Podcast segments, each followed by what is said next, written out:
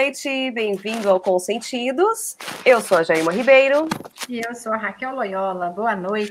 Mais uma quinta-feira. Quintou, né, Jaima? Quintou. Um brinde à nossa quinta-feira tão esperada. Um sempre recebo minha visita com alguma bebidinha. Eita, eu acabei de levar minha xícara embora. Só para já, mas vai. Sinta-se servida, por favor. Você que está Obrigada, em minha casa querida. neste momento. Obrigada. Isso. A ideia é a gente levar um pouco da gente para dentro das nossas casas, para dentro daqueles que estão nos assistindo, não é isso? E hoje nós temos o privilégio de convidar uma pessoa muito querida, muito especial, que é a Renata Valias, que faz um trabalho maravilhoso. Eu vou pedir para que depois ela possa apresentar um pouquinho desse trabalho, que eu acho que ele tem muito sentido, tem tudo a ver com o nosso programa, por isso que ela é a nossa convidada ilustre do dia. A Renata é idealizadora de um projeto chamado Em Prol da Prosa, que ela vai contar depois um pouquinho mais, e mediadora do laboratório de leitura. Ela criou um lugar lindo na casa dela, é esse onde ela está agora, com esse painel maravilhoso chamado Sala de Prosa, e é na Sala de Prosa que acontecem esses laboratórios de leitura. Renata também está fazendo graduação em filosofia, terminando a graduação, né, Renata? Que é aí, eu acho que é um plus que vem somar aí as suas análises literárias e também as conversas humanizadoras que você desenvolve. E só para fazer mais um detalhe da apresentação, a Renata é responsável por trazer de volta a minha grande paixão pela leitura, de um jeito muito mais gostoso, muito mais leve, e acho que a gente vai acabar tendo a oportunidade de falar um pouquinho sobre isso. Mas seja muito bem-vinda, muito obrigada por aceitar o nosso convite. Hey, é, um, é um prazer, uma delícia ter você aqui. Eu que agradeço, meninas, estou super feliz, bater papo é comigo mesmo, se for sobre literatura, então, não tem fim, viu? Vocês que vão ter que me interromper aí quando eu estiver falando demais. Muitíssimo obrigada mesmo. Um, complementando o que você me pediu aí, Ram,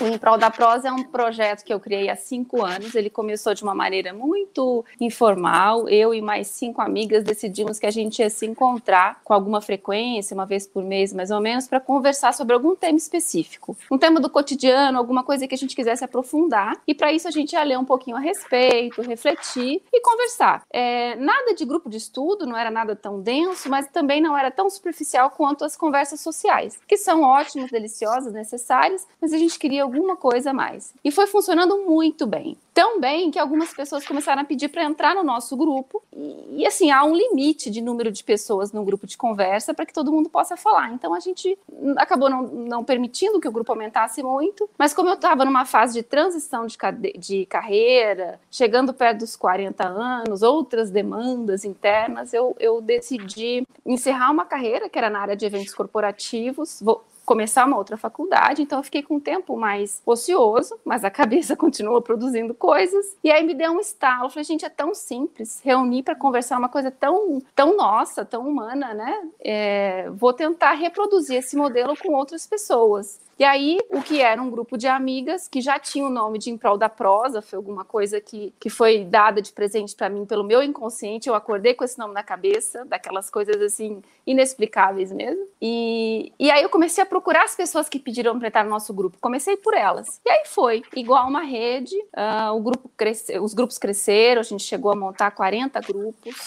E nesses cinco anos foram muitos os aprendizados é, na prática, intuitivamente, de, de como conversar e do quanto as conversas são importantes para nossa formação, para a gente se entender, para a gente entender o mundo, para a gente ampliar o olhar, a consciência. E, e, é um projeto que, que deu frutos maravilhosos, continua dando. Qualquer pessoa pode participar, homens, mulheres, onde estiverem, porque não há esse limite geográfico, né? E aí aconteceu que há dois anos, quase três, eu recebi um outro presente. Já apaixonada pelas conversas, já entendendo o poder que elas tinham, eu fui alertada por um colega do meu marido de um, um curso em São Paulo que se chamava Laboratório de Leitura. E eu, na hora que eu bati o olho, eu achei que fosse alguma coisa como clube de leitura. E não, não me interessei tanto, porque eu já tinha meu clube de leitura aqui em São José e essa atividade era em São Paulo. O que me chamou a atenção é que as duas obras que eles iam trabalhar lá, Madame Bovary e Ana Karenina, eram as duas últimas obras que eu tinha lido no meu clube de leitura. E eu falei, nossa, que coincidência, deixa eu fuçar. E aí eu fui ver que era uma outra coisa, que era um trabalho que misturava as conversas em grupo, baseadas na literatura literatura clássica. Então era um fazer filosófico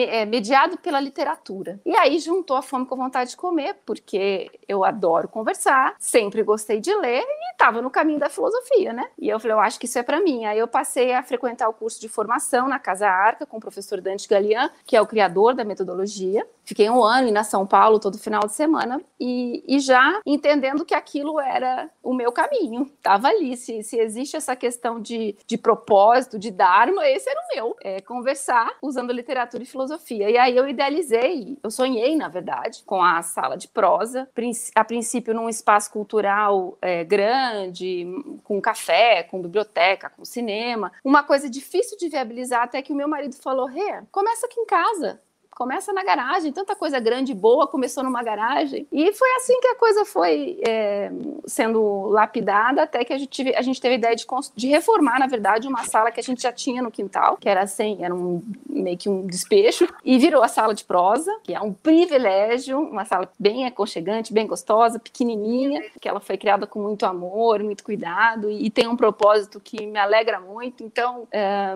quando eu conversando com a arquiteta, eu não esqueço que ela me perguntou o que, que eu queria eu falei, eu quero um lugar que ninguém queria sair de dentro. E eu acho que ela atendeu. Todo mundo gosta de ficar, os laboratórios acabam e a gente segue aqui, né? Continua aqui. Então foi mais ou menos isso que uma coisa derivou da outra. A sala de prosa hoje, o carro-chefe dela são os laboratórios de leitura, que são encontros em torno de uma obra literária clássica, Dependendo do tamanho da obra, a gente determina o número de encontros. Nós estamos, no momento, trabalhando Madame Bovary, inclusive Raquel está fazendo. Madame Bovary é um, uma obra que precisa de seis encontros. Estamos fazendo no virtual por uns tempos, né? Mas está funcionando muito bem. E, além disso, tem algumas prosas que eu chamo de prosas extras, que são temas pontuais, uma noite só, um encontro só. E, e a gente vem conversar, discutir a vida e aprender junto. Essa que é a ideia. Maravilha. Muita, muita humanização nesses, nesses dois Sim. projetos. Olha, eu sou o test drive do projeto e eu posso dizer que, que funciona, porque desses anos para cá eu vejo o mundo completa, completamente não, mas muito diferente e com um olhar muito mais descomplicado, uma vida com muito mais sentido é, desde que eu comecei esse, esse caminho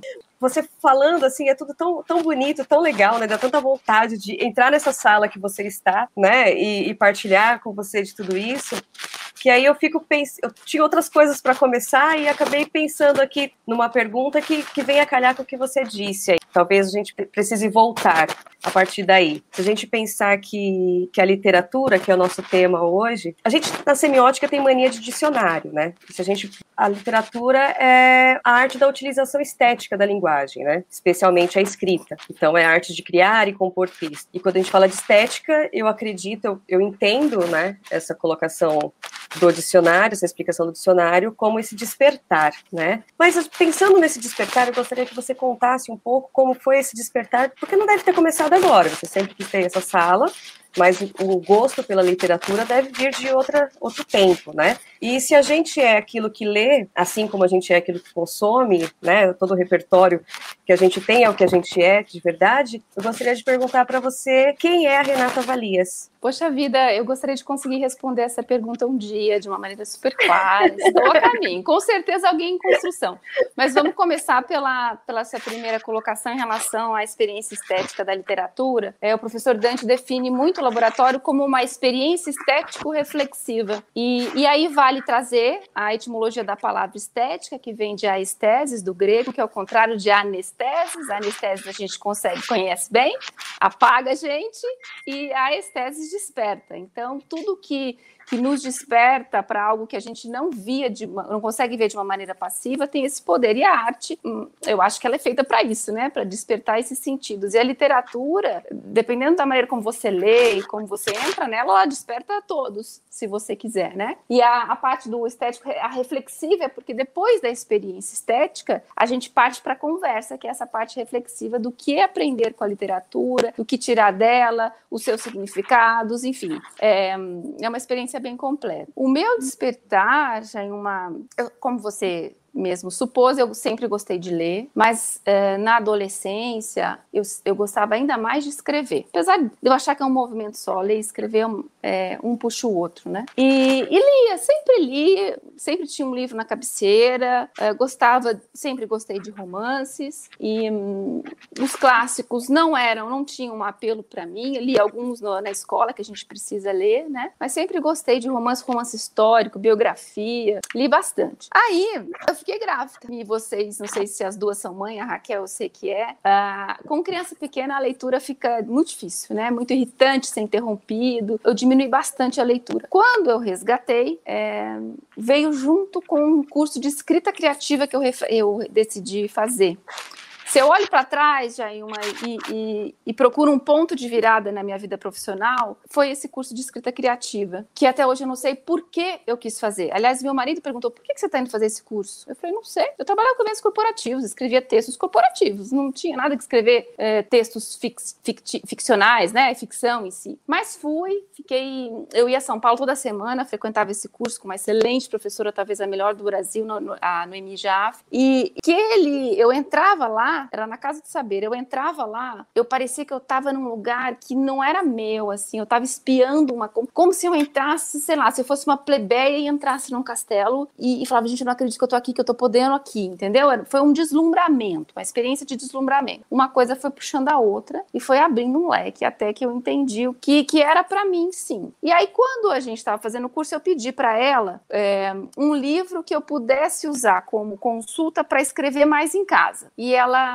me recomendou um que chama Para Ler como um Escritor. Esqueci o nome da autora, Jaqueline alguma coisa. No final desse livro tem os 100 classes, os 100 livros que todo pretenso escritor tem que ler. Aí eu comecei, que quase todos aqueles lá que estão nessa lista são clássicos, né? E aí eu comecei, alguns adorando, outros odiando, outros não entendendo por que, que eu tinha que ler, outros não entendendo o que eu estava lendo. Mas foi uma, uma coisa foi puxando a outra, entrei no clube de leitura, os queridos filhos já estavam maiores, até que eu caí no laboratório de leitura. Daí, minha filha, desses três anos para cá, eu é, uma, uma, um, um, gosto, uma paixão, uma vontade de ler que não acaba. E, enfim, é isso. E é uma experiência estética atrás da outra. E aí, Rê, juntando essa sua experiência estética da leitura com o que você já fazia, que era o em prol da prosa, né, que são conversas significativas, é, vem uma pergunta que eu acho que é um pouco do que todo mundo quer saber. O que, que a literatura ela é humanizadora? Porque as conversas são humanizadoras humanizadoras e a literatura você também usa para isso. Como é que você diz né, que, se, que acontece essa relação?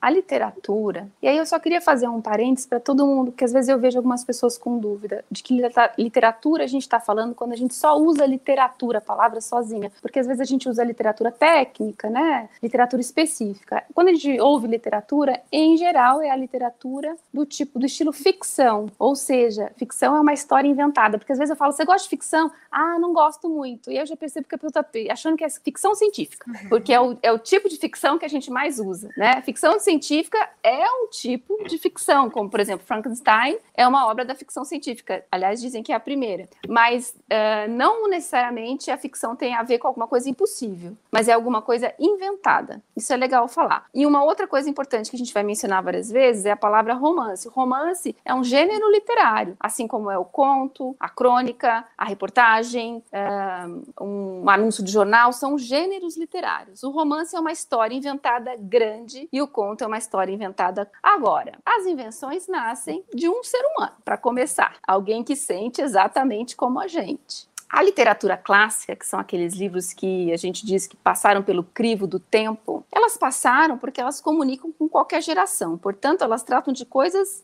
é, humanas coisas que são próprias nossas, que todos nós sentimos e reconhecemos. Só o que acontece? A literatura permite que a gente, num espaço de tempo curto, tenha experiências é, que a gente não teria na nossa vida. Você pode, lendo Crime e Castigo, entender como é que se sente uma pessoa depois de cometer um assassinato. Você, lendo Madame Bovary, entende como é uma mulher que casou com uma pessoa que não correspondeu às expectativas dela, e ainda você pode experimentar como é a sensação de quem comete um adultério. E assim vai né? Tem, você, você entra ali. Tem uma, uma pesquisa, Raquel, e, e já é uma muito interessante, feita pela Universidade de Emory, nos Estados Unidos. Eu li isso num livro da Michelle Petit, que é uma, uma antropóloga que pesquisa muitos efeitos da literatura, especialmente em, em, em comunidades em situação de risco. E essa, essa pesquisa colocou um, dois grupos de voluntários para fazer exames de ressonância magnética. O que, que eles tiveram que fazer? Todos eles tiveram que ler um romance durante um período, foram algumas semanas. O romance que eles escolheram foi um romance chamado Pompeia, do Robert Harris, que é um romance muito intenso. Ele é baseado, ambientado na erupção do Vesúvio mesmo, que cobriu Pompeia. É,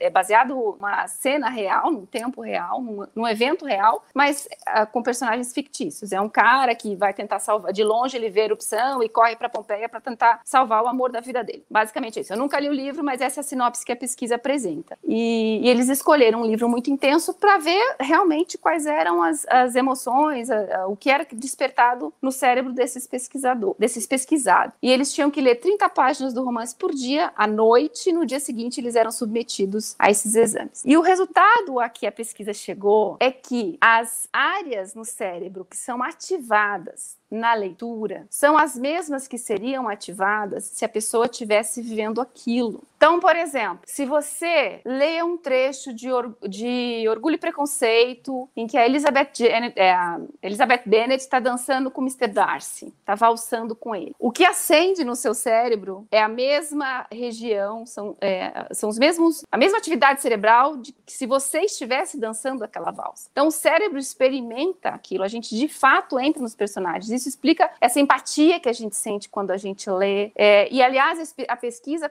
é, mostrou que alguns dias depois de acabar o romance, a pessoa ainda está naquele ambiente, ela realmente visita aquele lugar. Então, Ra, você tem várias experiências humanas, assim, na palma da tua mão, literalmente, para viver e para aprender com elas. Então é claro que, que isso vai te humanizar de alguma maneira, né? Você tem a possibilidade de entender as consequências, as reações, o porquê de alguma ou outra emoção, enfim. É, é uma observação de um humano fictício, mas muito real, muito bem, bem composto, né? A gente tem aí grandes mestres da, da mente humana, a gente tem Machado de Assis, Dostoiévski, que para foi, não vou lembrar, mas foi um desses desses autores grandes, tipo Camus, que falou que o Dostoiévski era uh, o maior psicólogo da história, alguma coisa assim. E ele é pré-Freud, né? Então, são mestres mesmo de, de, de, conhecer o ser humano. E a gente passa a conhecer o ser humano um pouco mais através da leitura. A gente não é um serzinho simples de se compreender, precisa de muito treino para entender, né?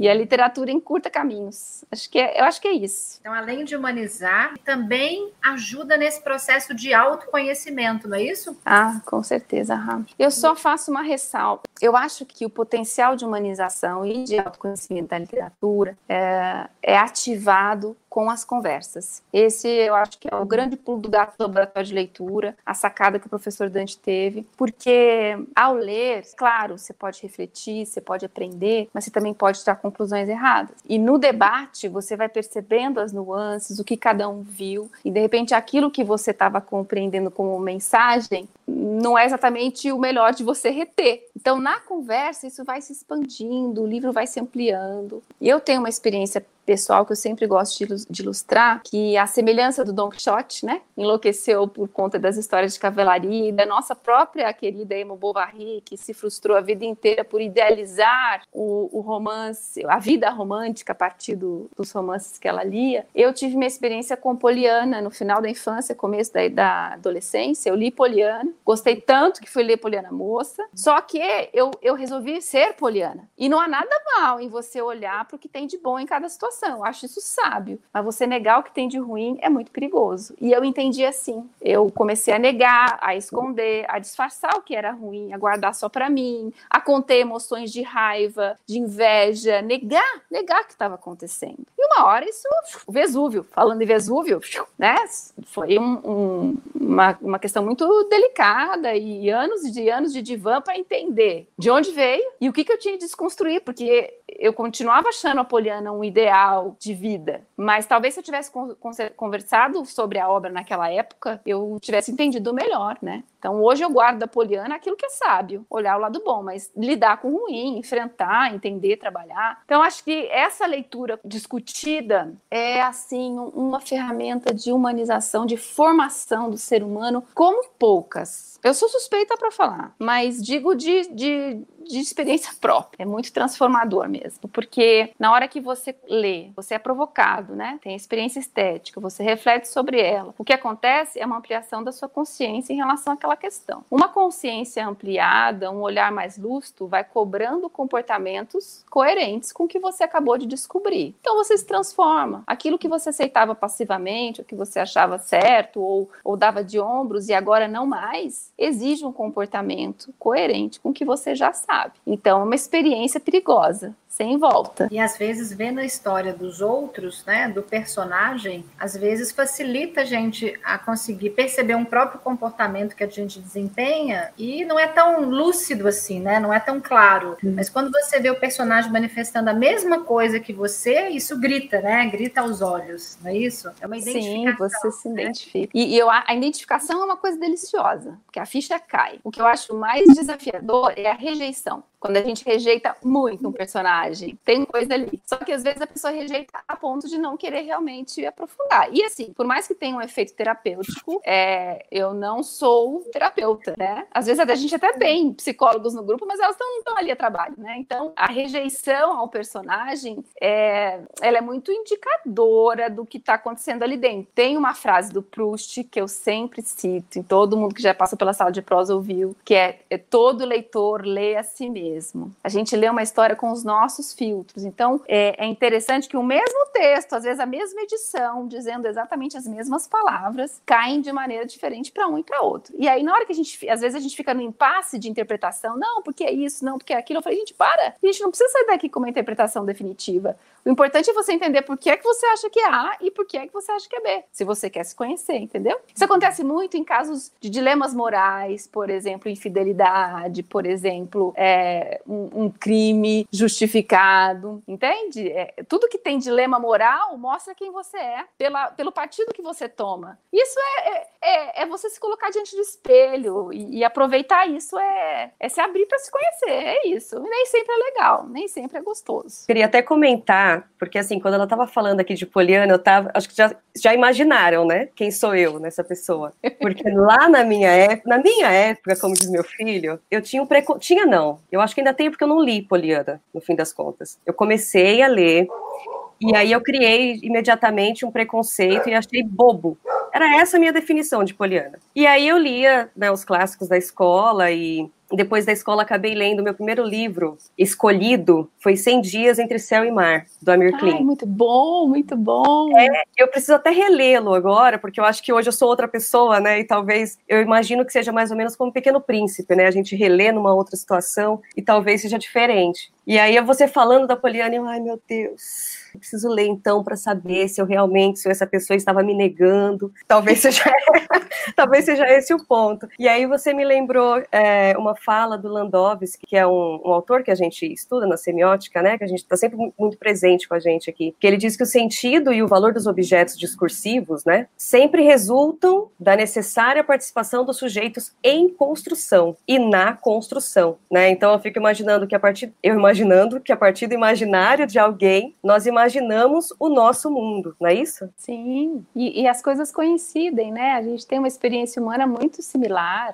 As questões, a gente vê as questões que os livros trazem aqui são muito repetidas. Os nossos dramas são, são muito parecidos e é interessante. Eu sempre fico pensando sobre isso. Eu acho que a gente, como grupo, como humanidade, como sociedade, a gente evolui e a gente nasce num momento histórico e herda tudo que já foi evoluído em termos de, de coletividade, vamos dizer assim. Mas como ser humano, a gente nasce zerado, tem que aprender tudo de novo. Aliás, tem que aprender tudo, né? A ser gente. Isso é, é um, é, eu acho que é o que dá sentido para a vida, honestamente. É você sair, como diz a professora Lucilena Galvão, sair da ignorância para sabedoria. Mas é uma, uma trajetória longa, longa, e você tem que querer, né? Tem que ter tido esse despertar. Você falou da, da Poliana, só lembrei de uma coisa. Meu filho, ano passado, veio na lista dos livros paradidáticos Poliana. Na hora que eu olhei, eu falei, nossa, esse livro tinha que vir com tarja preta. Eu falei, filho, muito cuidado com esse livro.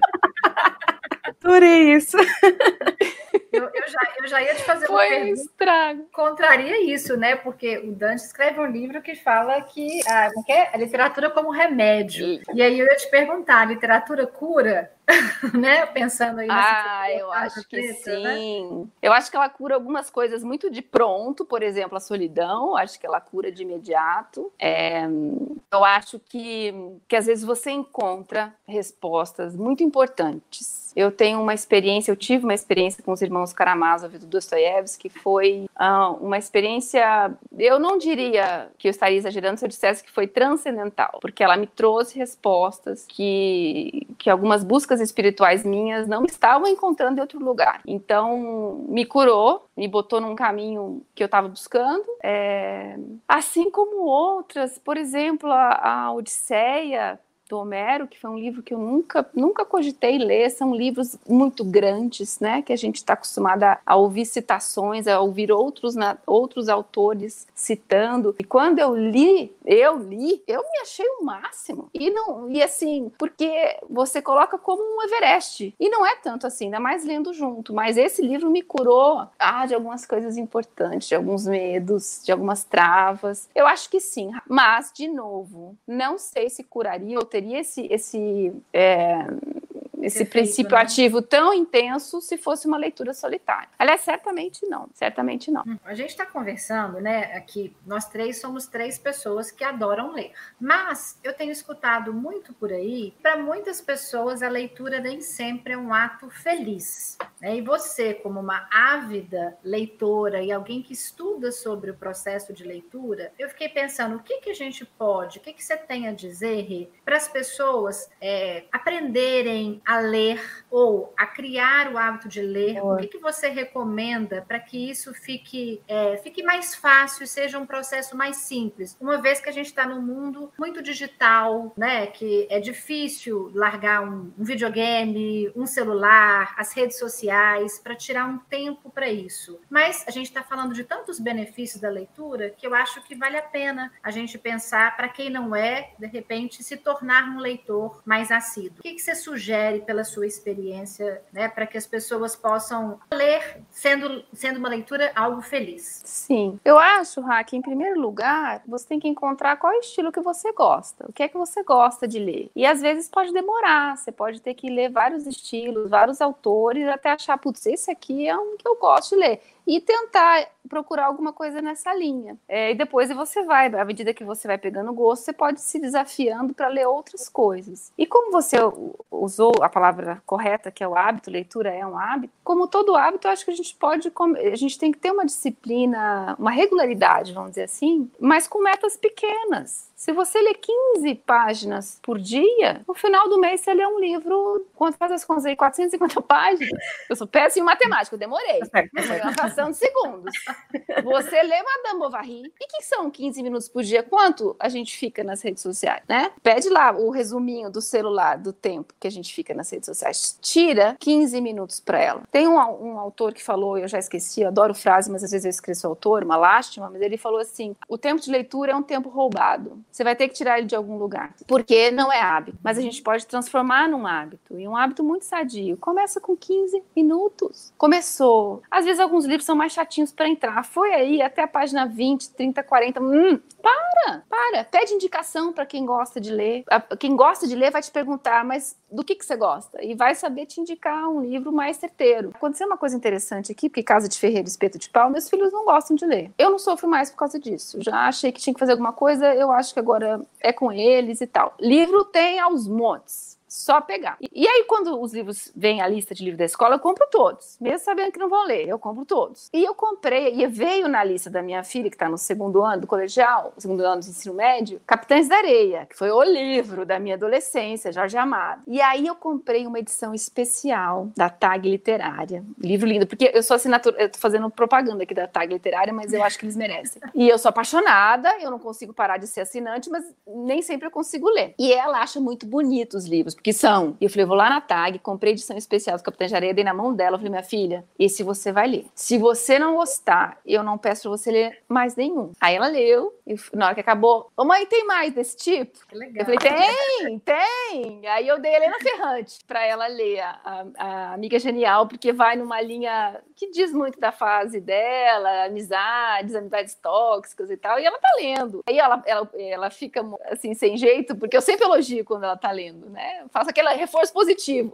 Mas, enfim, eu acho que a questão é essa: roubar de alguma coisa que não te acrescenta tanto e entregar para literatura, já sabendo que ela vai demandar um esforço e um ritmo com o qual a gente não anda muito acostumado, né? Na hora que você recebe as informações visuais, seja de, de filme, seja de séries que tem excelentes, eu acho que tem muita qualidade no cinema hoje em dia também, e rede social tipo Instagram e etc. Passivo, às vezes você está descansando a cabeça. A leitura, ela, ela vai te exigir. Aliás, tem um, um, um neurocientista francês, também nesse livro que eu comentei com vocês, que ele fez uma pesquisa com, botou em mesa de tomografia pessoas lendo e um outro grupo de pessoas assistindo o filme daquela obra. Então, em tese, o estímulo era o mesmo, era a mesma história. Mas a, o, o, pessoal que estava lendo, o grupo que estava lendo, registrou atividade cerebral de 80%. 80% de atividade cerebral enquanto lê. Chuta quanto é quando você está vendo um filme? 15!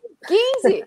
Porque ele vem tudo pronto. Vem tudo pronto, você não tem que pensar nada, você não tem que, construir nada. O livro você tem que construir, você tem que usar a imaginação. E então, entre todos os benefícios, entre muitos, eu poderia passar aqui citando, enchendo todos os meus dedos com benefício, tem esse de, de ampliar a atividade cerebral, que é ótimo para prevenir Alzheimer, por exemplo, para memória, para criatividade, para concentração. A gente vive numa realidade fragmentada, tudo que a gente está fazendo é interrompido por uma mensagem, é interrompido por uma ligação, a gente para qualquer coisinha para olhar no celular, não tem mais aquela coisa linear, né? Não tem. Não gosto de falar assim, parece que eu estou generalizando, estou. Eu acho que, que precisa experimentar, achar o seu estilo e ler um pouquinho de cada vez. Ô Rê, mas aí eu tenho, eu tenho uma dúvida aí, porque a gente privilegia essa disponibilidade do contemplar, né? Quando a gente lê, quando a gente observa uma obra, para a gente conseguir até ler mesmo, né? Pra, não tem como, é o que você falou, a gente tem que parar para a gente concentrar no que a gente está lendo e ficar ali pelo menos, vai, uns 30 minutos para a gente entrar mesmo na, na vibe, né, da obra. E aí eu te pergunto, com essa demanda de tempo que a gente tem, que é cada vez mais raro,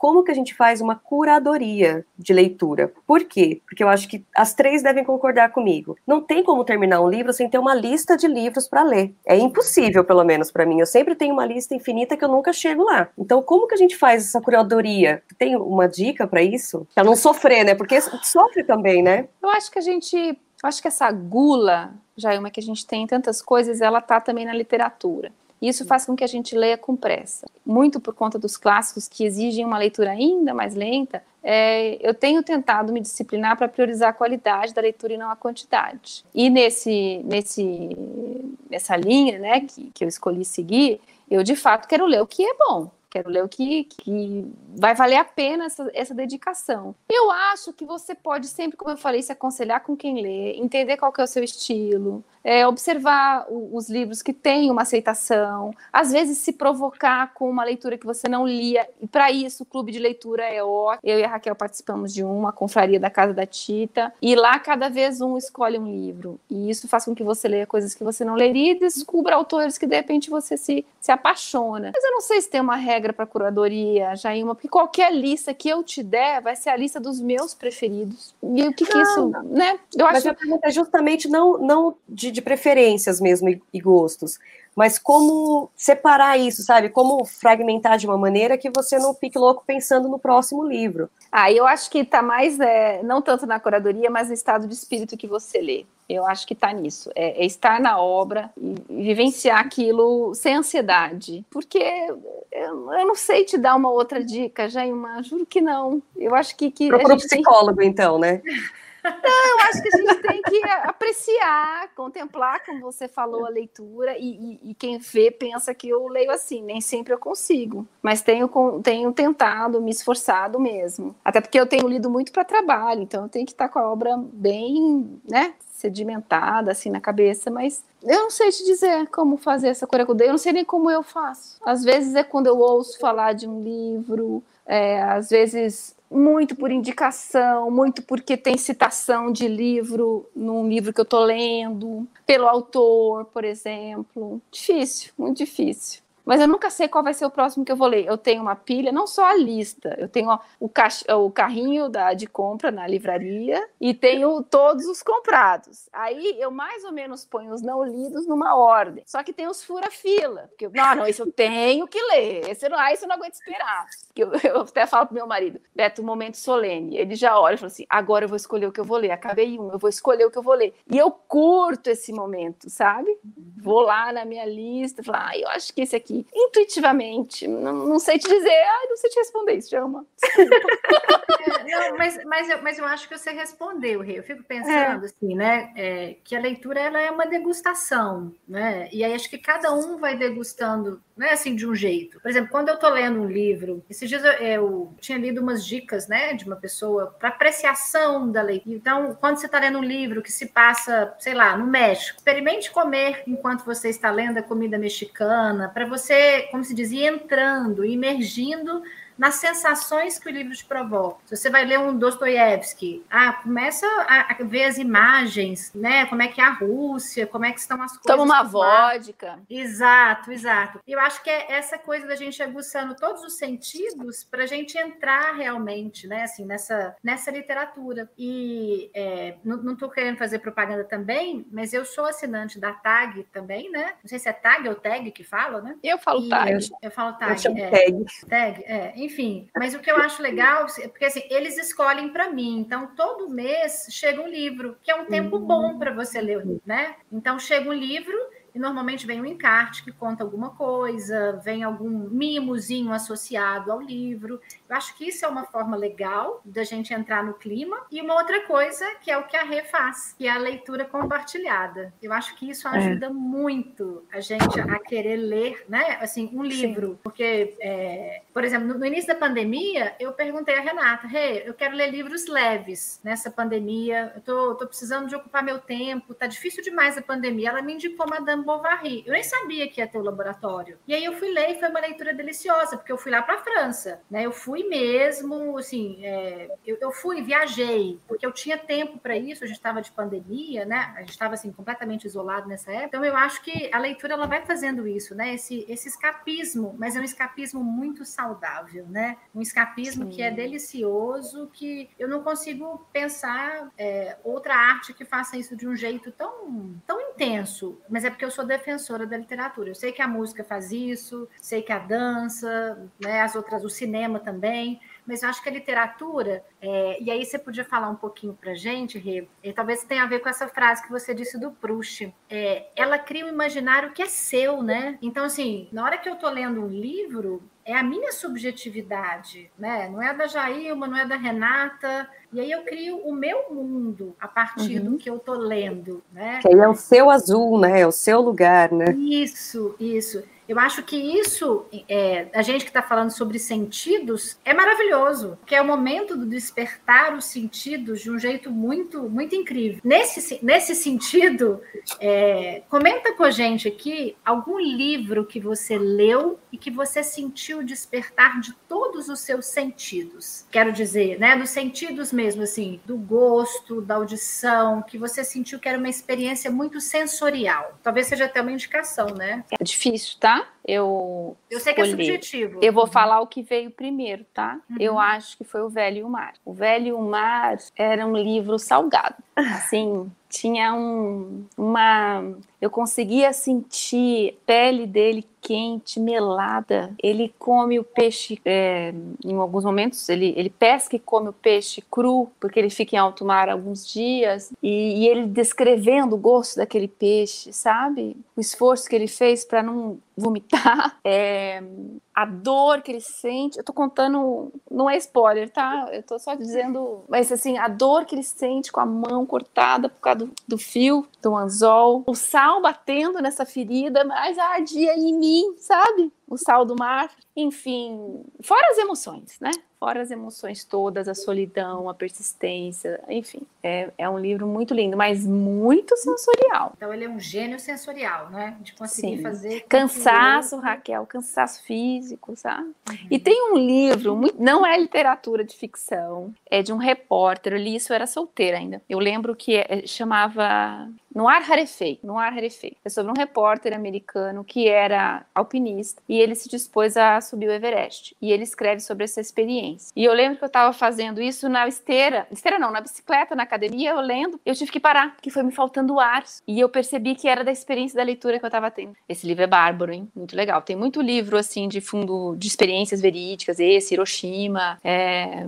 Foram os dois que me ocorreram agora, mas tem muitos outros. E, enfim, Lauai, da Sônia Bride, maravilhoso. São livros de relatos que são muito bons para repertório cultural. Não pelo repertório em si, mas por, pelo que vocês aprendem de fato e, e amplia seu olhar para situações. Pras... Mas, assim, respondendo a sua pergunta, o Velho Mar foi o primeiro. Tem outros, mas Velho Mar foi bem sensorial. Já teve gente aqui que colocou. O Felipe Horta disse que também foi transformador para ele, também teve as sensações como você.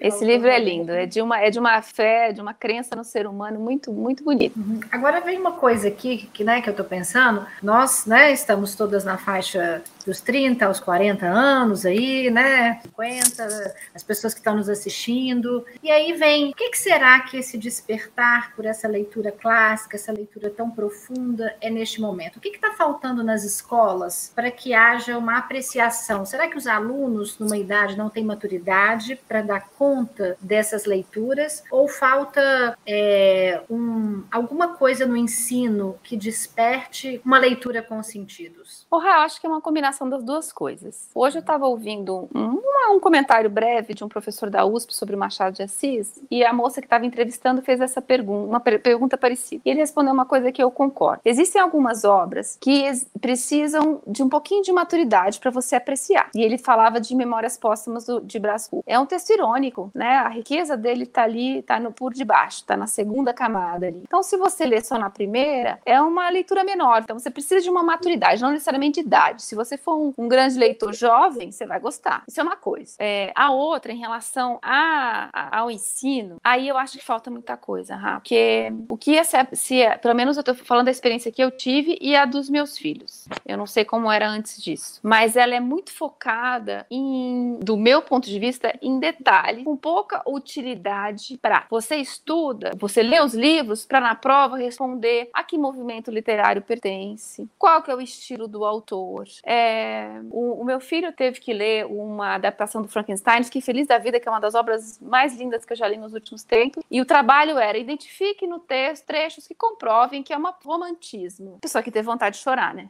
Porque é uma obra que fala de aceitação do outro, de acolhimento, de descoberta, de ambição, de tantas questões humanas importantíssimas. Ela vem me perguntar isso. Dane-se de que movimento literário. Isso interessa para quem é crítico literário. A maioria do, de todos nós não somos nem seremos. A gente quer ser leitor, leitor feliz, como você falou. A gente quer usar a, a obra para nos despertar, né? Entender recados, mensagens, para ter essa formação humana. Não faz a menor diferença de qual movimento literário aquela obra faz. Então, acho que isso é, é uma judiação. E outra é você dar algumas obras para uma, um adolescente completamente desconectadas dos interesses dele, da idade, e, e ele vai achar chato tem jeito, ele vai achar chato. Então ele associa a leitura com uma coisa não prazerosa, uma coisa que ele tem que testar se ele entendeu ou não depois. Eu acho um crime isso, eu acho um crime. Mas Talvez não vejo muita mudança. Tá sobre os afetos, as emoções provocadas, muito mais do que questões da literatura, assim, né? Questões é, que período que faz parte, estilo, seria uma forma de, de fazer com que eles que, quisessem ler mais para despertar outras emoções, né? E se identificar também né? Perfeito. Eu li uma notícia outro dia que eu achei bem legal também. Foi uma pesquisa que fizeram na Itália, uma pesquisa grande, com, com várias uh, crianças e adolescentes. E o, o resultado da, da, da, pesquisa mostra que os leitores de Harry Potter tendem a ser menos preconceituosos. Gente, isso é muito importante. Isso é muito importante. É muito mais importante de saber se aquela obra do romantismo, do, é, do realismo, do modernismo. Isso realmente eu acho que é secundário. Só que reduz a literatura escolar a isso. Por que não o Harry Potter na escola? Eles adoram. A gente tem que formar leitores para um dia eles terem vontade de pegar algo que condiga com a, com a maturidade deles, né? Se aventurem em, em outras obras mais complexas, talvez. Mas enfim, Harry Potter diminui o, o, a tendência ao preconceito nas crianças. Poxa, viva J.J. Rowling, J.K. Rowling. É, eu sempre tenho impre essa impressão, assim, de que o sistema é feito para isso, né? Para desvalorizar mesmo o lúdico, né? E aí não, não é interessante para ninguém que as pessoas pensem, né? E é isso que a literatura faz com a gente. Faz a gente viajar muitas vezes e dentro dessa viagem, dessa imersão, a gente aprende, a gente pensa, né? Cria nossa própria noção, nosso próprio pensamento. E aí eu queria aproveitar esse momento para obter um comentário seu. Não sei se você chegou a ver, mas tem uma proposta do governo que prevê a taxação dos livros, né? Uma taxação de 12% no mercado editorial. E assim, o livro é isento desde 2004, torna o livro mais caro agora. E eu fico pensando, o livro não era taxado desde 2004 justamente com o intuito de democratizar o poder, né? Para mim, pelo menos, eu acho que uma das formas de democratizar o poder, que leitura é poder, né? Você tem um entendimento de uma leitura, você conseguir interpretar qualquer que seja a sua leitura, é um poder. E agora com a taxação vai só piorar. E eu queria que você comentasse o que, que você acha disso. Então, Jailma, se eu limpar a notícia de qualquer viés político, é o que eu gostaria de fazer, qualquer medida que dificulte a aquisição de livro para qualquer pessoa, eu não vejo como positivo. É, o que eu ouço e que eu leio sobre o mercado editorial brasileiro é que a gente, os livreiros pequenos, por exemplo, sumiram. Na minha cidade não existe um, só tem as grandes redes, o que é uma pena, né? Porque a leitura, para quem gosta de ler, é uma experiência afetiva. E você ir numa loja, tenha um, um livreiro que conheça, o que se interessa pelo que você gosta de ler, faz parte do processo de humanização da leitura. Então, qualquer medida que dificulte, que encareça, que seja uma barreira a mais, eu vejo com maus olhos. Gostaria que não acontecesse. É, eu acho que, o, que a leitura, ela de fato, ela, a gente já falou disso várias vezes hoje, ela amplia o conhecimento, ela não é inofensiva, não é à toa em muitos momentos históricos os livros foram para a fogueira, a informação é, de fato deixa as pessoas mais esclarecidas, mais críticas, né? Agora, eu não conheço a, a fundo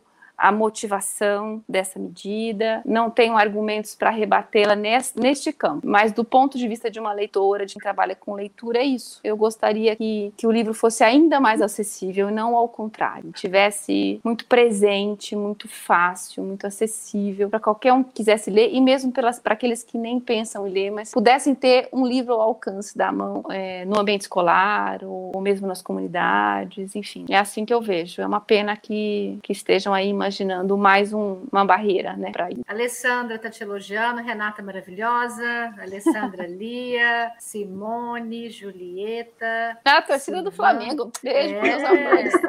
Exato. A Maria José está dizendo que, eu acho que a Maria José é paciente, uma paciente meu, está dizendo que essa convidada é, é espetacular, viu? Obrigada. O Geraldo está dizendo que a narrativa, as histórias, elas preenchem conexões entre passado e futuro. Ah, isso é um ponto importantíssimo. Vida, né? Isso é, é, fundamental, porque esse mesmo professor que eu comentei que eu estava assistindo hoje da USP, ele fala isso. Todo. Não, mentira. Foi um outro vídeo que eu vi do Cortella há um tempo atrás. Ele falava assim: todo ser humano era um, era um ser humano contemporâneo. Todos eles viveram na própria época. Mas o livro permite que a gente visite essas contemporaneidades, né? Então, muito é muito legal. A gente entendeu como que as pessoas pensavam na época, né? Isso é muito rico, né? Muito rico. Não, e tem e para mim tem uma coisa meio mística, Raquel, quando você pensa. É, eu, eu, eu, eu, gosto de levar isso a sério, de imaginar que eu estou conversando com uma pessoa que viveu 200 anos, 300 anos atrás, no caso de Odisseia, 3 mil anos atrás, e pensar na mágica que o livro faz, porque é como se aquela pessoa, se eu conhecesse o timbre de voz dela, eu ia ouvir ela me, me contando aquilo. Foi ela que escreveu, é um contato direto, não tem intermediário. Sou eu e Flaubert, agora que a gente está lendo, sou eu e Machado de Assis. Eu e Machado de Assis, é muita intimidade. Ele entra na minha vida, eu ouço a voz dele. E isso permite uma conexão com o passado que eu não vejo tão forte. Lógico, a música tem, desde que conseguiu, né, desde que a gente tem as, as, as gravações, as músicas que não se perderam e tal, mas nem sempre é o compositor. Você não ouve o Mozart, Mozart, você ouve alguém reproduzindo Mozart, né? Agora, no caso da leitura, é lógico que em alguns casos você perde um pouquinho com a tradução, mas em outros exemplos, como esse que eu citei do Machado de Assis, eu, eu tô lendo o que ele escreveu, é ele comigo. Isso é, para mim, é é fantástico. Eu fico muito sensibilizada com isso. E convoco todos eles para a sala de prosa. Eu falo, negão, entra aqui comigo. Você precisa me ajudar nesse aqui. Eu quero que as pessoas entendam. Enfim, muito legal. Legal. Eles viram amigos, né? Tava contando ontem. Viram que amigos. Eu, que eu viajei sozinha, mas eu não estava sozinha porque eu levei o livro do Machado de Assis, que foi meu acompanhante num dia que eu resolvi passear sozinha. Olha que delícia de companhia, né? É verdade. nunca está sozinho, né? Nunca, é, exatamente. Muito, muito bem acompanhada. Muito bem acompanhada, né? E aí o Tiago também comentou que também jogou o jogo do contente muitas vezes, por causa do Poliana. Eu também. Inclusive, tem uma teoria em análise do discurso chamada teoria poliana, sabia? Ah, é? É, que são as máximas do discurso. É, são as máximas do discurso que você tem que fazer de tudo para que o outro te entenda e você seja entendido. Que é essa coisa, né, do, do desse, desse, desse contente, dessa felicidade constante tem que ter, né? Então, a Poliana, ela é forte para tudo, né? É, mas tem que ter a tarja preta. Eu concordo com a Rê, porque senão é perigoso. né? Repente... Tá, Capitães da Areia é, um, é, uma ótima indicação. É um livro que se pede em vestibular, então provavelmente a escola também vai pedir, né? Uhum. Com toda certeza. E, ah, essas, essas séries que eles gostam, uh, Senhor dos Anéis é excelente, o próprio Harry, Harry Potter. Harry Potter. Isso, a Rosana, a Rosângela comentou que as filhas começaram pelo Harry Potter também, e hoje são leitoras, né?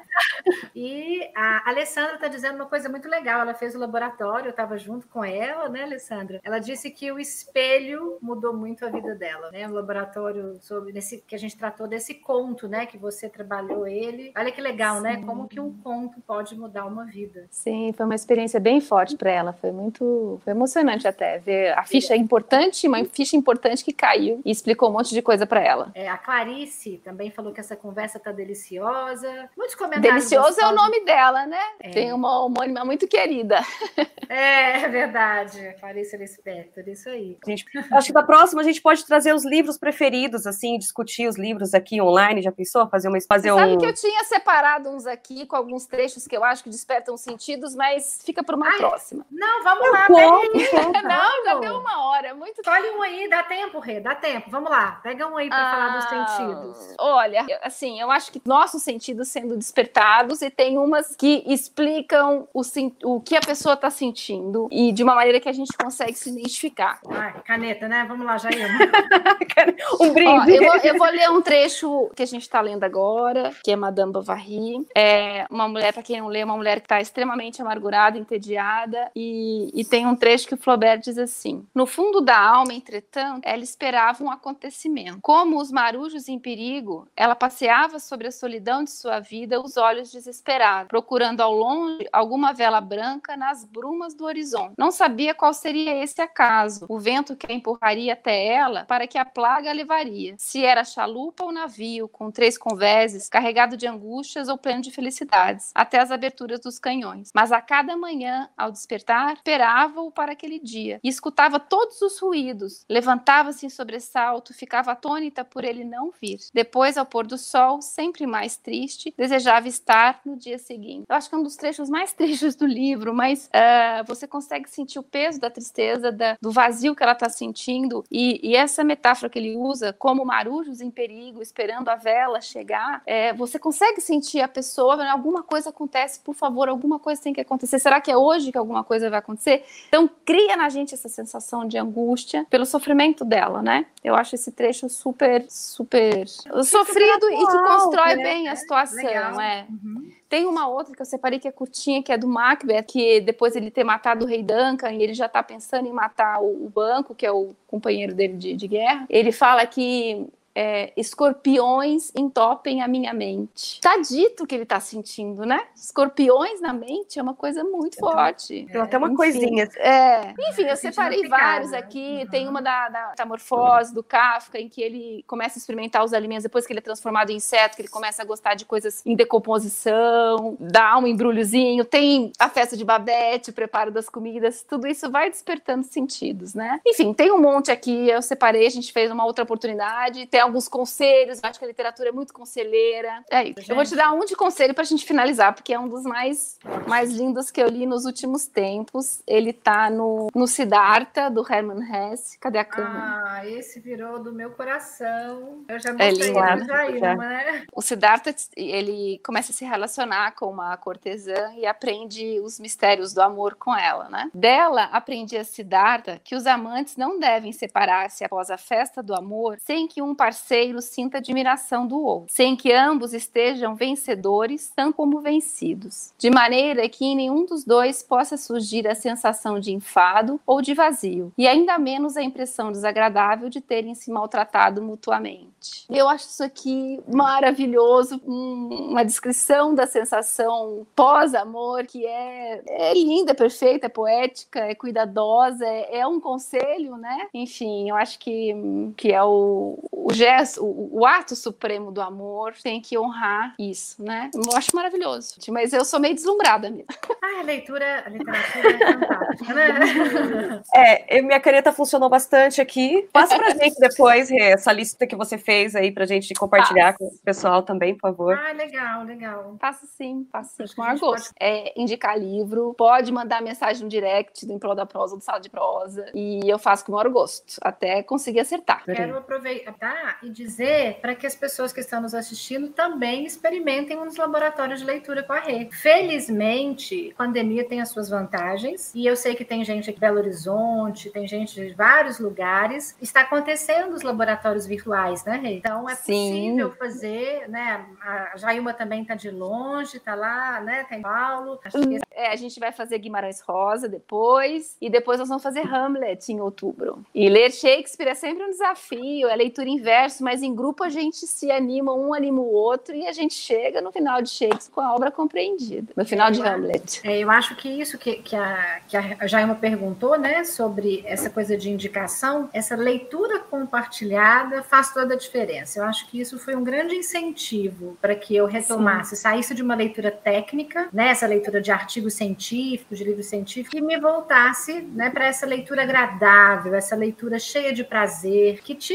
que é um escapismo, mas é um escapismo delicioso, é um, é um escapismo Sim. muito bem-vindo e que renova, ventila os nossos ares. Né? E eu acho que fazer parte de um clube de leitura é, é uma iniciativa de, muito legal para quem está querendo começar ou voltar a ler. O laboratório, claro, está de portas abertas, vai ser um prazer, mas a própria criação de um clube de leitura entre amigas, não precisa de muitas, não, três, quatro, combinem de ler o mesmo livro uma vez por mês, vale a pena, comecem com livros pequenos, mais finos, e criem um hábito, uma animando a outra. Vale a uhum. pena, não tem, eu acho que. Ah, eu sou suspeita, gente. É, e, e coisa, né, que eu acho que liga também os dois projetos que você faz, o tipo de conversa que surge a partir da literatura, né? Ela, ela norteia para que as conversas também sejam mais significativas, você não concorda? É, e a gente tem essa busca na, nas conversas do laboratório de ir naquilo que tem de humano na obra. Se a gente fica muito tempo discutindo, por exemplo, interpretação, eu acho que foi isso que ela quis dizer, eu acho que é isso que ela quis dizer, eu acho que ela sentiu isso e aquilo. É interessante, gostoso, mas a gente perde um pouco dessa riqueza que é conversar sobre o ser humano. Então, eu sempre tento mobilizar as pessoas a gente chegar nas questões humanas por trás daquela passagem do livro, né? Então, ao invés de falar, por exemplo, de novo, vou citar a Emma Bovary, ao invés de falar por que, que ela era tão infeliz e eu acho que era por isso, por causa daquilo, a gente focar na infelicidade humana em si, no tédio, na frustração, para poder se identificar com a obra. Alguns, alguns personagens são muito difíceis da gente se identificar, principalmente quando a gente já tem um pré-julgamento a respeito dele. Então, as conversas ajudam nesse sentido, a fugir do literário para ir para o humano. Maravilha, delícia. É, muito obrigada. Que noite deliciosa. Certeza que todos os nossos ouvintes aqui, pelas carinhas que colocaram, pelas, pelos relatos, também adoraram estar com você. Obrigada pelas suas palavras, pelos seus, seus apinamentos. Acho que eu espero que todo mundo saia daqui com uma vontade louca de abrir um livro.